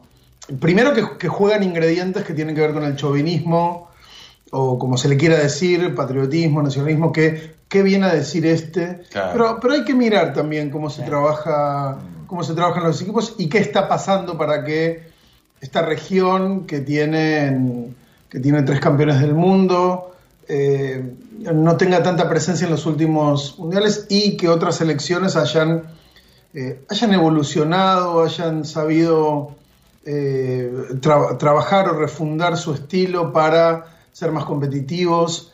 Eh, de todos modos, ahora mientras hablabas, mientras hablabas pensaba, eh, Alemania después del 2014 No le fue nada Eh, bien. y, y no sé si se acuerdan que a partir de 2014 se empezó a explicar que había detrás un proyecto, un proyecto que tenía que ver con 300 sedes de la federación, que los chicos iban dos veces por... De, veces- dos veces por semana iban a la selección, un poco con lo que hizo en algún momento Peckerman, si hablas con Milito, con esa generación, te dicen que iban a, seis a vez en cuando a pesarse a esto. Bueno, algo que era un, un macroproyecto que había derivado en una gran en una gran generación que evidentemente ganó el mundial y demás. Fue pésimo después a- Alemania. Pésimo, sí. Eh, una cosa no anula la otra. Claro. Pero no te, no te. O sea, yo prefiero lo ale- la- la- el Sí. proyecto alemán. Ahora, esto que decía el chabonismo, que es cierto, digamos, este, a ver, a Luis Enrique estás de vacaciones, digamos, pero Luis Enrique esta semana eh, dijo, este, Argentina es la gran favorita, está muy bien, que impacta, digamos, cuando lees el, el título, pero después si ibas a escuchar esa conferencia, en el momento dice, ah, bueno, no, no, pará, porque se va a enojar un, un periodista brasileño y me van a preguntar, Brasil está muy bien también, Bra- Brasil, Argentina, o sea, claramente era bastante irónico lo que estaba diciendo y era este, un poco para este, evitar este, la, este- esta polémica que se Ser generó meme en las de redes. Mbappé, claro. Ahora, y coincido que yo creo que Mbappé tiene razón. ¿no? Pero el otro día, este, Beto Parrotino, digamos, empezamos hoy el programa leyendo una nota de él, escribió otra nota que más o menos la idea era, Mbappé tiene razón, pero tal vez Argentina y Brasil están mejor que los europeos. Eh, viste en directo a Italia el otro día, está bien, Italia no va a jugar el Mundial, pero llegan bien Argentina y Brasil, digamos, o sea... Mm. eh, El tema es que el mundial no es, no es dentro de. bueno, de a ver, me interesa eso, claro. Y eh, es, un, es un escenario insólito, Mm. inédito, vamos sí, a decirlo. sí. Eh, no sé cómo va a afectar eso, pero eh, de algún modo hay, estamos ante lo desconocido. De hecho, hay algo que es que rompe cualquier eh, protocolo que se haya hecho antes, que tiene que ver con que una semana después de que se terminan las ligas, empieza el mundial. Es una locura. Mm. Si lo pensás en términos de nosotros, en general somos una generación de el mundial es eso sagrado del fútbol que está ahí sobre el altar y demás. Y de repente es cortamos y arranca. Ahora, sacá ese, eh, la anomalía de lo que es Sí. 2022. Sacá esa anomalía. Sí. A- Andrés dice, Brasil y Argentina, correctamente, llegan bien a este junio. Mm. El Mundial es un engaño para llegar bien también. Porque muchas veces se puede llegar bien Sí. a, a un Mundial y el Mundial te da un cachetazo. Sí. Y hay selección, España sale campeón en 2010 y España no tuvo una buena primera fase, tuvo su, su situación. Eh, Argentina mismo en 2014 llega a la final. Eh, lo- los mundiales tienen esa característica también que la hacen como muy, No, por supuesto. muy, muy, muy distinto a, a lo, a lo que es un proceso más largo, como puede ser los procesos que hacen las selecciones previo, incluso con las copas continentales. ¿no? Sí, de todos modos, creo que se, eh, se, se alarga la zona de fortuna y azar de cómo llegue justo en ese momento. ¿Por qué?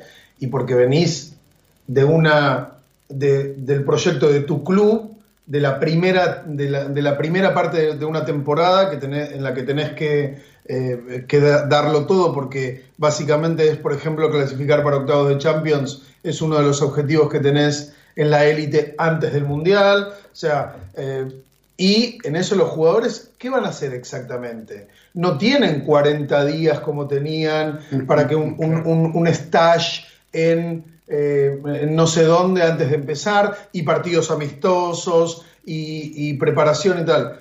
Ahora, eso, evidentemente, el fútbol más un mundial que son siete partidos está eh, ligado, está atado a, much- a muchos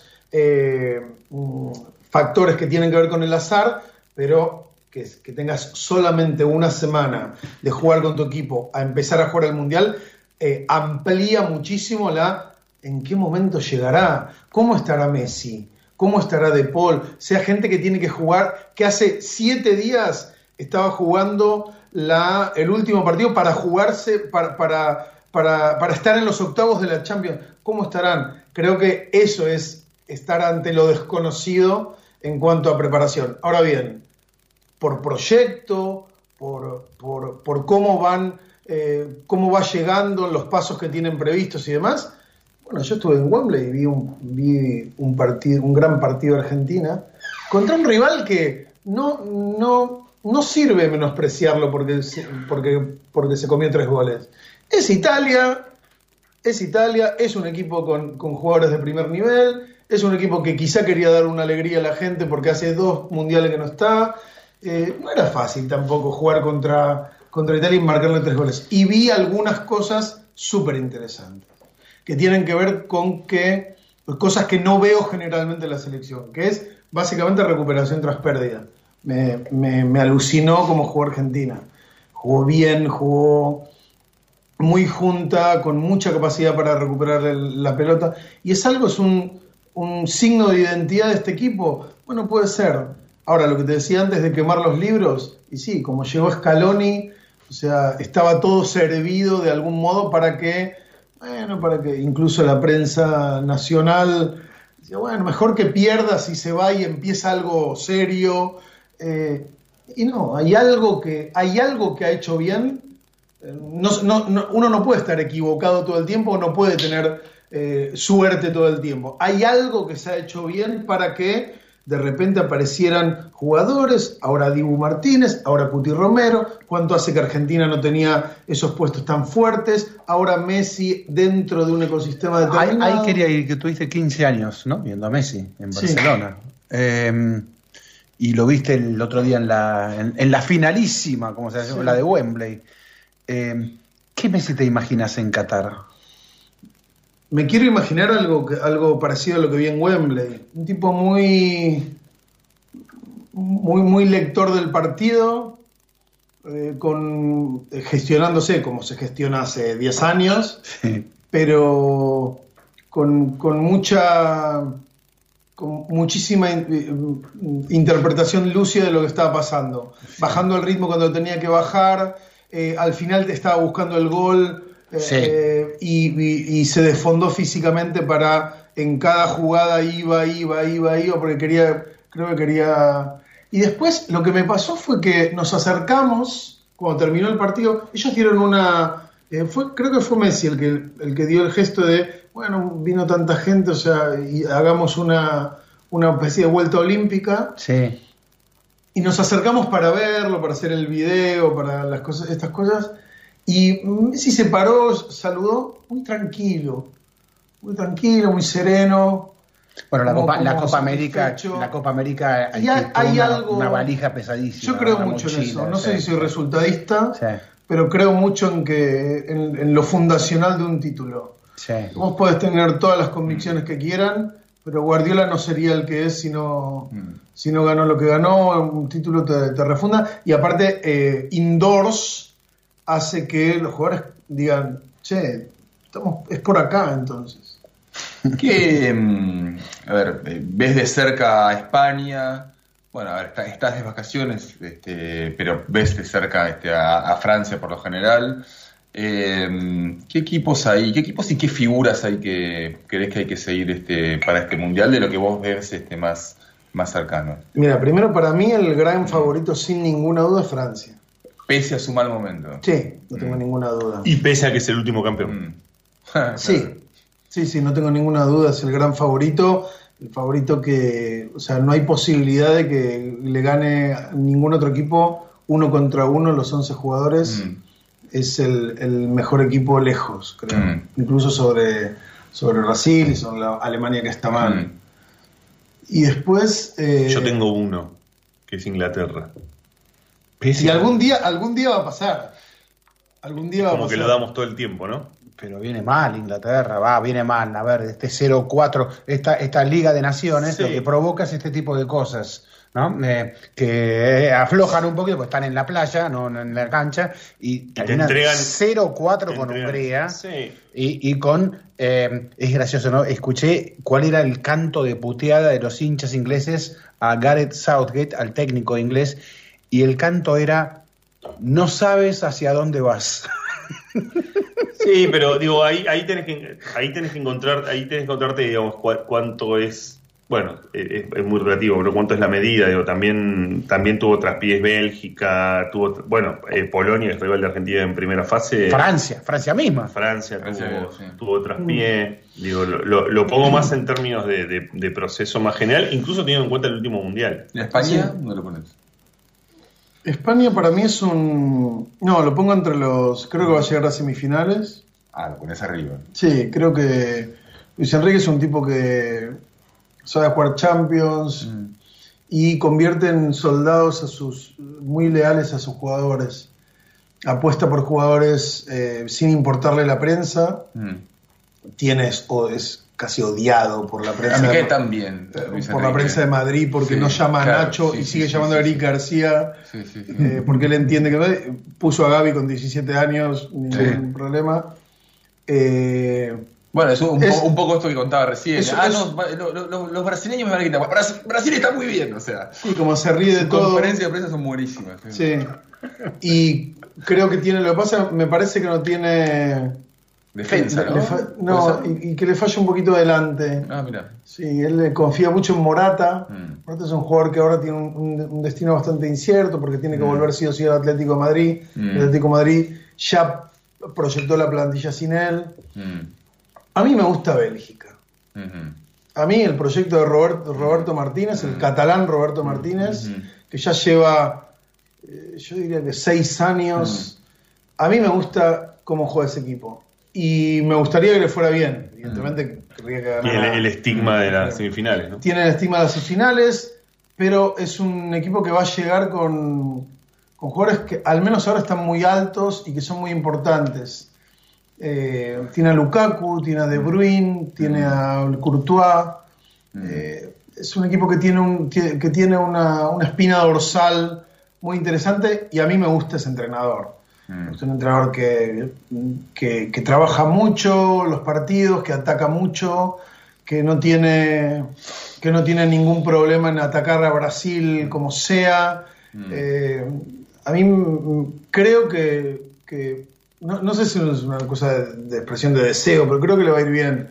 Yo veo esos dos equipos fuertes y después de ver a Argentina y después del Maracaná, hay algo exorcizado muy claro ahí, muy claro, de una generación ya sin deudas con el pasado, Mm.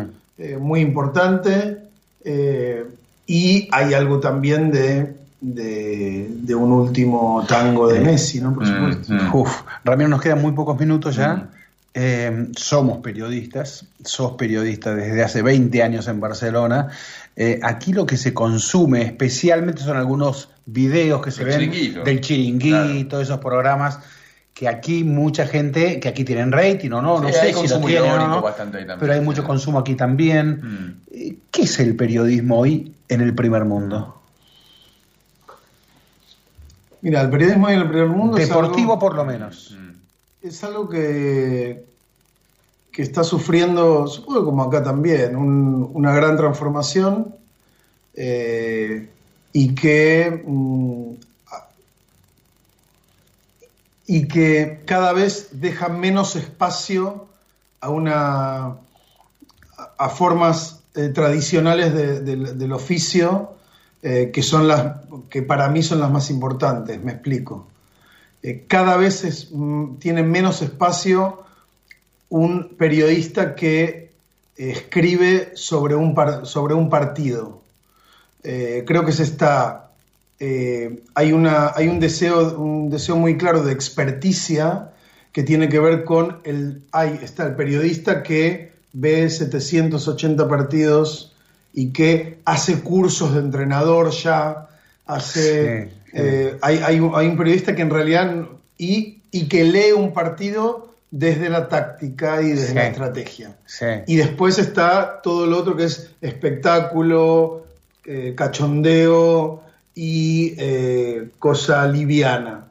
Y a mí lo que... Lo, como Perdón, estoy- perdón, pará, ¿en qué porcentaje una cosa y la otra? Y cada, cada vez son como, son como polos cada vez más poblados que están dejando en el medio nada porque el formato te pide, te pide eso, te pide eh, ins- instantaneidad y, y rapidez y, y ton- y en general tontería. Tampoco quiero hacer una- acá un alegato. Sí, sí, y sí. después está el lugar del periodista que eh, hizo el curso, un curso de entrenador. Mira en el medio no ves nada, o sea, no ves este, periodistas eh, que, que investigan, digamos, al poder, no ves periodistas que menos. historias. Claro. cada vez menos. Pero también hay otra, hay una cosa eh, que a mí me interesa especialmente. Yo soy un lector de crónicas de partidos. Mm. A mí me gustan las En crónicas España de sigue partidos. ese, ese hábito. Sigue, pero cada vez hay, hay, hay Mm. menos. Mm. Y los que, la gente que se forma eh, cada vez eh, aspira menos a ese lugar. Es un Claro. lugar denostado. Eh, sin embargo, es el lugar que ha forjado el periodismo deportivo tal como es, que es, vos en una crónica partido no solamente explicás la, la táctica, no solamente explicás la estrategia, sino que explicás un montón de cosas más para las que utilizás todos los resortes profesionales Mm. con los que te, te has ido forjando. No desdeñás la anécdota, trabajás una puesta en escena de lo que está pasando, has trabajado durante la semana, qué ha pasado con este jugador, con otro eh, y demás, y a partir de ahí, Contás una historia. sí. visto el partido, contás una historia. Hay todavía buenos cronistas. Claro. Hay gente especialmente brillante. Juan Irigoyen es un Mm. gran cronista Mm. y, es un, y, es un, y es un chico joven. Mm. Eh, hay eh, buenos, pero el espacio cada vez es más, eh, más eh, reviste menos interés Claro. para lo que se, para lo que Mm. el- el- la patronal, vamos a decirlo, Mm. o los medios piden. O los links. Los links, exacto. El fútbol entrega mm, bastante más para, para analizar en términos de contenido. Porque hoy, ¿no? Tenemos, eh, el juego, la, la cantidad de datos que nos ofrece muchas veces, este, con el que, bueno, a veces los datos son los datos nada más, pero a veces esos datos nos permite eh, analizar. Sí, tener la, tener la lectura de los datos es lo importante. Eh, sí, eh, claro. Es la lectura, ¿no? Es como eh, uno, uno podría pensar en esa tradición de crónicas eh, de la que vos hablabas, cuánto nos, nos podría ayudar en esa, en esa tradición esa expresión de, de los datos. Digo, siempre recuerdo una crónica memorable, es una, no es una crónica, es un- una nota de, de- de Santiago Segurola acerca de, de Hugo Sánchez eh, y sus goles a un toque Sí. en donde tuvo que revisar, ir al archivo de la televisión española para revisar los goles de Hugo Sánchez uno por uno en una temporada para determinar que efectivamente Hugo Sánchez hacía goles de un toque. Sí, sin duda. O- hoy tienes herramientas que... tenés herramientas interesantísimas. Lo que, lo que necesitas también es periodistas formados que sepan leer esos datos y que sepan, yo lo digo también desde, desde el gusto que tengo o desde cómo me formé. Yo me formé leyendo las crónicas del Clarín Deportivo en su día o y después cuando llegué a, a- a España leía a Segurola en los años 2000 haciendo la crónica del Real Madrid y me parecían piezas, me siguen pareciendo piezas de altísimo nivel de la profesión. Ahora, yo lo, lo que veo, lo que constato es que ah, hoy están los datos a mano para sacar conclusiones y para contextualizar. Eso sí que no te lo enseña una máquina de datos. claro, claro, claro. Es ponerlos en el lugar que necesitas y al calor de tu historia, Mm. de la historia que querés contar y cómo la querés contar y demás. Mm. A mí me subyuga, me encandila, me seduce un periodista que me va a contar la historia de lo que pasó Mm. poniéndole de todo, datos, datos de cómo le pegó con la derecha cuántas veces, pero también de una anécdota que mm, convierte ese dato en algo súper interesante. Eso creo que cada vez tiene menos, eh, menos lugar. El, el chiringuito ocupa un, un lugar este, importante en España, porque acá se consume o sea, a veces de manera irónica, a veces no, pero digo, al mismo tiempo sorprendió que cuando Florentino Pérez tuvo que este, defender la Liga Europea fue ahí. Sí, sí, sí. con- es, es un actor, de, actor del, del- del periodismo deportivo tal como, tal como su, su mentor, Josep Pedrerol, lo ha, lo, ha, eh, lo, lo ha ideado, que tiene que ver con algo muy actuado, muy, muy histriónico, constantemente histriónico, pero la realidad es que Florentino Pérez ha ido, y creo que el otro día fue otra vez, por tanto, sí, es una... eh, yo qué sé, si, si me preguntás si es referencial, puedo decirte, sí, la gente está pendiente, los jugadores están pendientes y demás.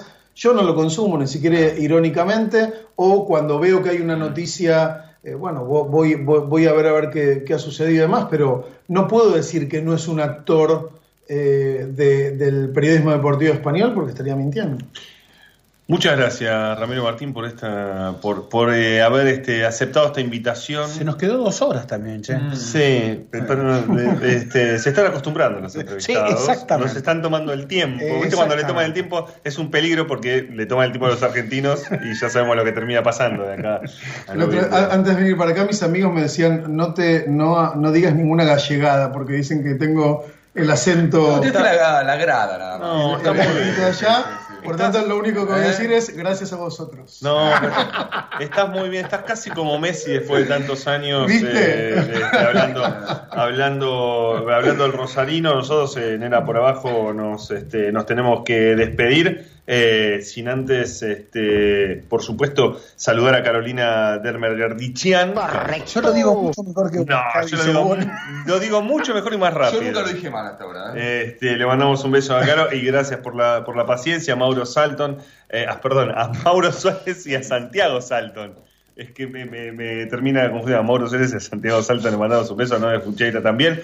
Esto será por abajo. La próxima MUR, no sé, ¿cuándo nos vemos? ¿El viernes que viene? ¿Te Ah, parece? yo ya no estoy, ¿eh? Voy, no voy a estar un par de viernes. Ah. Viajo, Me voy a las, me voy a las Europas. Pero te vamos a tener desde exterior. Vas a tener que quedarte un poquito despierto, ¿eh? Algo voy a hacer, algo voy a hacer, pero desde allí, desde, desde ese primer mundo que nos cuenta Ramiro Martínez. Nos contó Ramiro Martínez esta noche. Soy oyente de Era por Abajo y los, los escucho a las 2 de la mañana. Más Qué. Así que eh, Fernández Mur va a tener que estar despierto el próximo viernes para estar en vivo en Era por Abajo. Hasta entonces, aquí en la 1110. Ira por abajo. El espacio deportivo de la 1110.